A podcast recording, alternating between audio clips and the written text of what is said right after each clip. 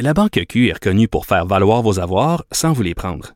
Mais quand vous pensez à votre premier compte bancaire, tu sais, dans le temps à l'école, vous faisiez vos dépôts avec vos scènes dans la petite enveloppe. Hmm, C'était bien beau. Mais avec le temps, à ce compte-là vous a coûté des milliers de dollars en frais, puis vous ne faites pas une scène d'intérêt. Avec la Banque Q, vous obtenez des intérêts élevés et aucun frais sur vos services bancaires courants. Autrement dit, ça fait pas mal plus de scènes dans votre enveloppe, ça. Banque Q. Faites valoir vos avoirs. Visitez banqueq.ca pour en savoir plus. Alors, au bout du fil, il y a Claire Sanson, députée caquiste d'Iberville, euh, pour parler de la situation du français. Elle est auteure aussi d'un rapport important déposé en novembre 2016, Une langue commune pour tous. Bonjour, Madame Sanson.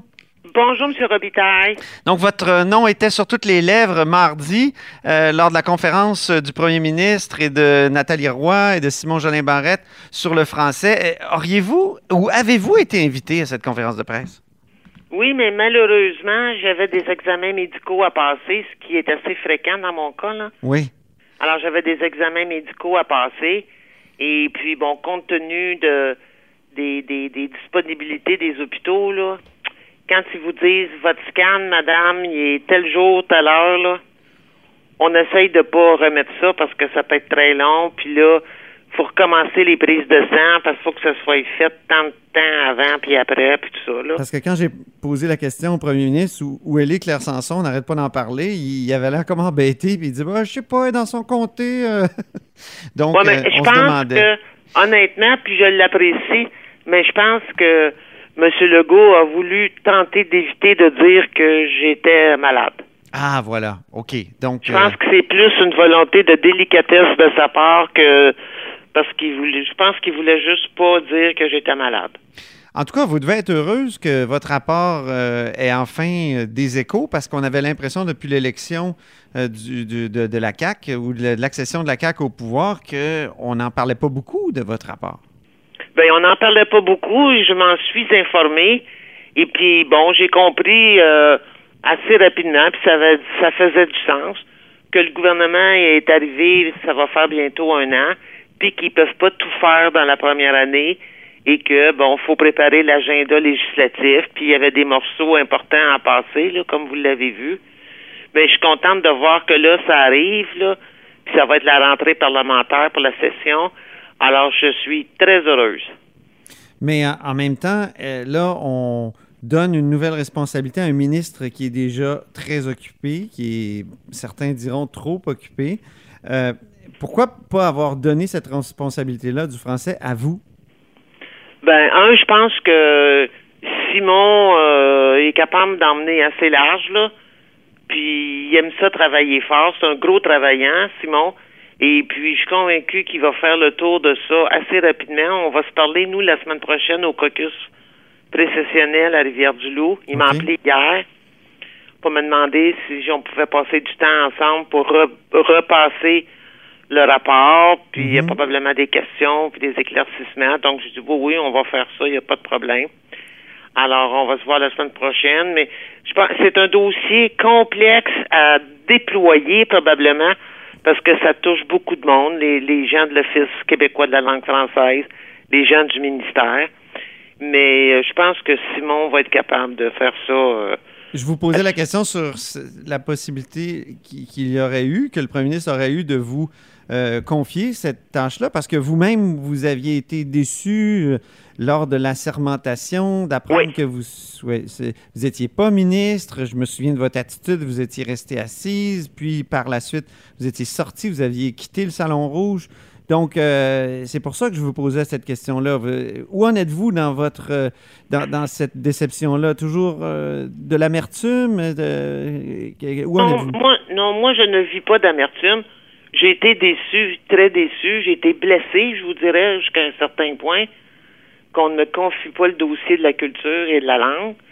Mais je vous dirais que il faut, il faut s'en remettre. Hein, à un moment donné, Oui. il faut s'en remettre. Puis, euh, puis le premier ministre, là, je comprends qu'il y a des choix géographiques à faire et stratégiques à faire, puis tout ça. Puis bon, c'est pas arrivé, c'est pas arrivé, là. Puis honnêtement, ça a peut-être, a- comme je dis souvent, il y a un bon Dieu pour les innocents. J'ai été malade à partir du mois de novembre. J'aurais peut-être eu bien de la difficulté à m'acquitter de mon mandat, là, compte tenu des hospitalisations, puis des traitements, puis tout ça. Donc, c'est peut-être été une bonne chose. Toute, toute mauvaise chose a des bons côtés. C'est ça. Et, mais ça m'a permis quand même de passer beaucoup de temps dans mon bureau de comté pendant l'année. On a fait avancer beaucoup de dossiers. Donc, euh, moi, ça a été une bonne année pour moi. Je ne suis pas amère.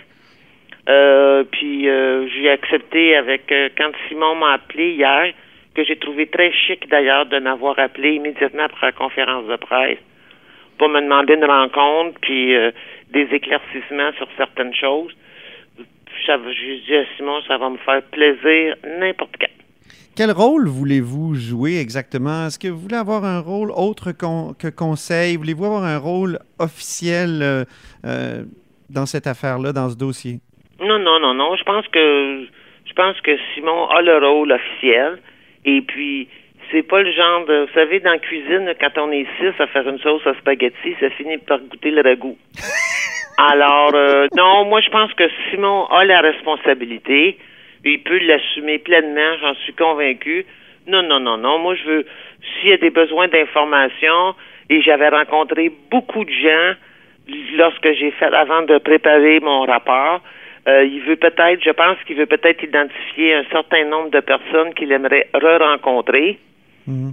Et puis, euh, puis moi, je pense que c'est correct. Et les gens que j'avais rencontrés n'étaient pas tous unanimes, tant sur la façon de faire que sur la qualité des services qui étaient offerts, que sur les moyens, les choses à changer. Là. Mhm. Commissaire à la langue française, euh, vous y tenez?